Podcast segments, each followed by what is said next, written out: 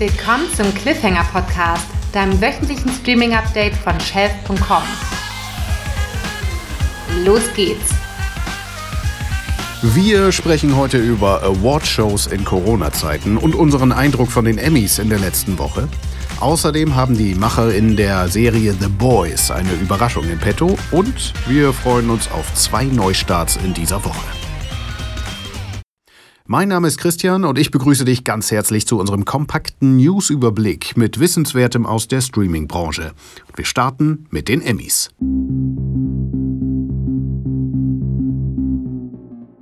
Als die in der Nacht vom 20. auf den 21. September verliehen wurden, da gab es erstmals für eine Award-Veranstaltung dieser Größenordnung keinen roten Teppich und auch kein Live-Publikum. Denn die wichtigste Trophäe der TV-Industrie wurde rein digital verliehen, via Zoom-Meeting sozusagen. Moderator Jimmy Kimmel hat durch den Abend geführt und mit einer Leinwand aus Dutzenden Monitoren gesprochen, die die Nominierten gezeigt haben. Wie der Architekt aus den Matrix-Filmen, falls sich noch jemand erinnert. Und wir haben uns im Team gefragt, ob so die Zukunft von Award-Veranstaltungen aussieht. Welche Relevanz die eigentlich noch haben. Und ob so eine virtuelle Show noch Esprit versprüht? Und die kurze Antwort lautet ja. Ja, Awards bleiben unbedingt relevant, allein als Wegweiser in der Flut an neuen Originals. Und sie bleiben relevant, weil sie besonderen kleinen Formaten nachträglich nochmal zu etwas mehr Aufmerksamkeit verhelfen können. Es wird schließlich viel über HBO-Formate wie Succession gesprochen, aber definitiv zu wenig über kleine, kunstvolle Miniserien wie Unorthodox, die im März bei dem kleinen Nischendienst Netflix anlief. Aber ganz im Ernst, die Geschichte einer jungen Frau, die streng jüdisch-orthodox erzogen wurde, sich aber jetzt frei machen will von ihrer Familie, die hat uns tief berührt. Und jetzt gab's mit dem Emmy jede Menge Aufmerksamkeit. Der ging nämlich für die Regie der vierteiligen Miniserie an die deutsche Regisseurin und Schauspielerin Maria Schrader. Und wir schließen uns natürlich den Glückwünschen an. Schau unbedingt mal rein in die Serie, wenn du das noch nicht getan hast. Weiterhin hat sich gezeigt, dass die PreisträgerInnen ihre Sprechzeit auch in einer Videoschalte nicht nur für Danksagungen zu nutzen wissen, sondern auch weiterhin auf gesellschaftsrelevante Themen aufmerksam machen. Da wurden Dinge angeprangert wie Rassismus, Polizeigewalt oder die Klimakrise oder ganz direkt an die anstehende Präsidentschaftswahl erinnert und dazu aufgerufen, seine Stimme abzugeben. Was dagegen gefehlt hat, waren Hintergrundgeräusche. Bisweilen wartete man nämlich vergebens auf Lacher oder irgendeine andere Reaktion, die so manche Laudatio auf der Bühne vor Publikum hervorgerufen hätte. Da darf man sich gerne eine Scheibe abschneiden bei der deutschen Show Late Night Berlin, die bis zuletzt auch ohne Gäste aufzeichnet und einfach ironisch die Lacher aus 90er-Jahres-Sitcoms einspielt und das zum Thema gemacht hat. So ein Querverweis auf die Fernsehgeschichte hätte einem TV-Award auch gut gestanden. Schön authentisch waren die Remote-Emmys immer dann, wenn man im Hintergrund Kinder hat rumspringen sehen, wenn während einer Ansprache plötzlich das Handy klingelte oder sich die Familie für die GewinnerInnen mitfreuen konnte. So kann ein Award auch 2020 großen Spaß machen, finden wir. Im nächsten Schritt müssen dann nur noch alle ihre Smokings und Abendkleider im Schrank lassen und in Jogginghose Platz nehmen.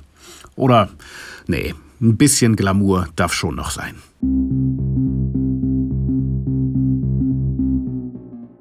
Weiter geht's mit einer Ankündigung, die viele Herzen in der Shelft-Redaktion hat höher schlagen lassen. Das Prime Video Original The Boys erhält ein Spin-off also eine weiterführende Serie aus derselben Welt. Neue Charaktere, genauso viel Witz, Parodie und Zerstörung. Das alles ist dem gigantischen Erfolg von Staffel 2 zu verdanken, die am 9. Oktober endlich ins große Finale geht.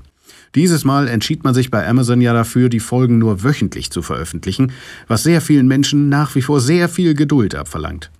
Denn wir alle wollen natürlich wissen, wie der Kampf zwischen den gefeierten Superhelden und der kleinen Gruppe an Normalos ausgeht, die die dreckigen Geheimnisse hinter den Kulissen kennen.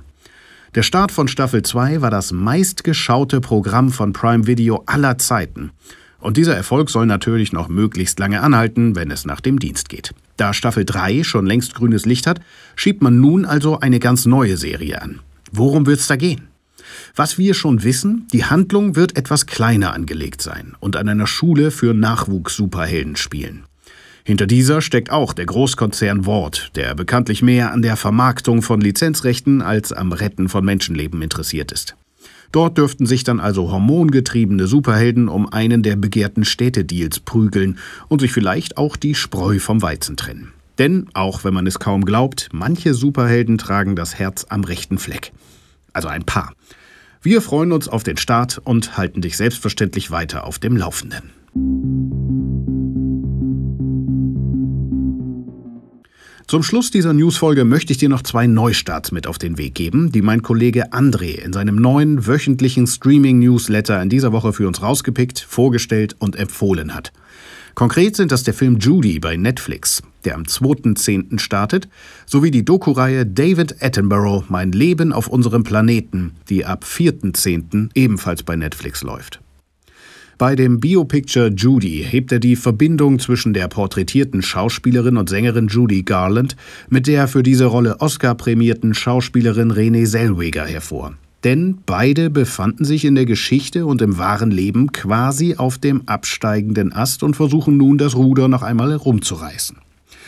Als Doku- und Naturfan freue ich mich auch auf die Einblicke in das Leben von Naturfilmer David Attenborough. Darin lernen wir nicht nur den 94-Jährigen besser kennen, sondern verstehen auch, wie es in den letzten Jahrzehnten zu der großen Umwelt- und Klimakrise auf der Erde kommen konnte.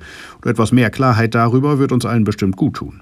Danke an André für diese Tipps. Wenn du nächste Woche Montag wissen möchtest, was er dir als nächstes heraussucht, dann abonnier doch seine Streaming-Newsletter auf Shelft.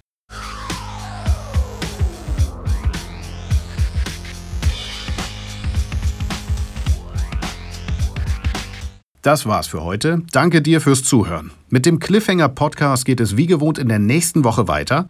Dann mit der ersten Ausgabe des Streaming Talks in Staffel 3.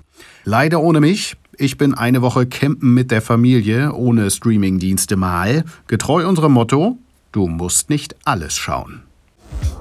Den Cliffhanger Podcast hörst du überall, wo es gute Podcasts gibt. Wenn dir die Folge gefallen hat, dann abonniere uns doch bei Apple Podcasts Spotify, Podcast Addict oder Overcast. Die Links zu allen Playern findest du auch bei uns auf der Website unter shelf.com slash cliffhanger. Wir freuen uns außerdem riesig über eine 5-Sterne-Bewertung, eine Empfehlung an Freunde oder eine Mail mit Feedback an cliffhanger at shelf.com. Shelf ist dein Streaming-Zuhause mit individuellen Streaming-Tipps, der einzigen Kalendervorschau für Neustarts in deinen Streaming-Abos und natürlich mit dem Cliffhanger-Podcast. Danke fürs Einschalten und happy Streaming!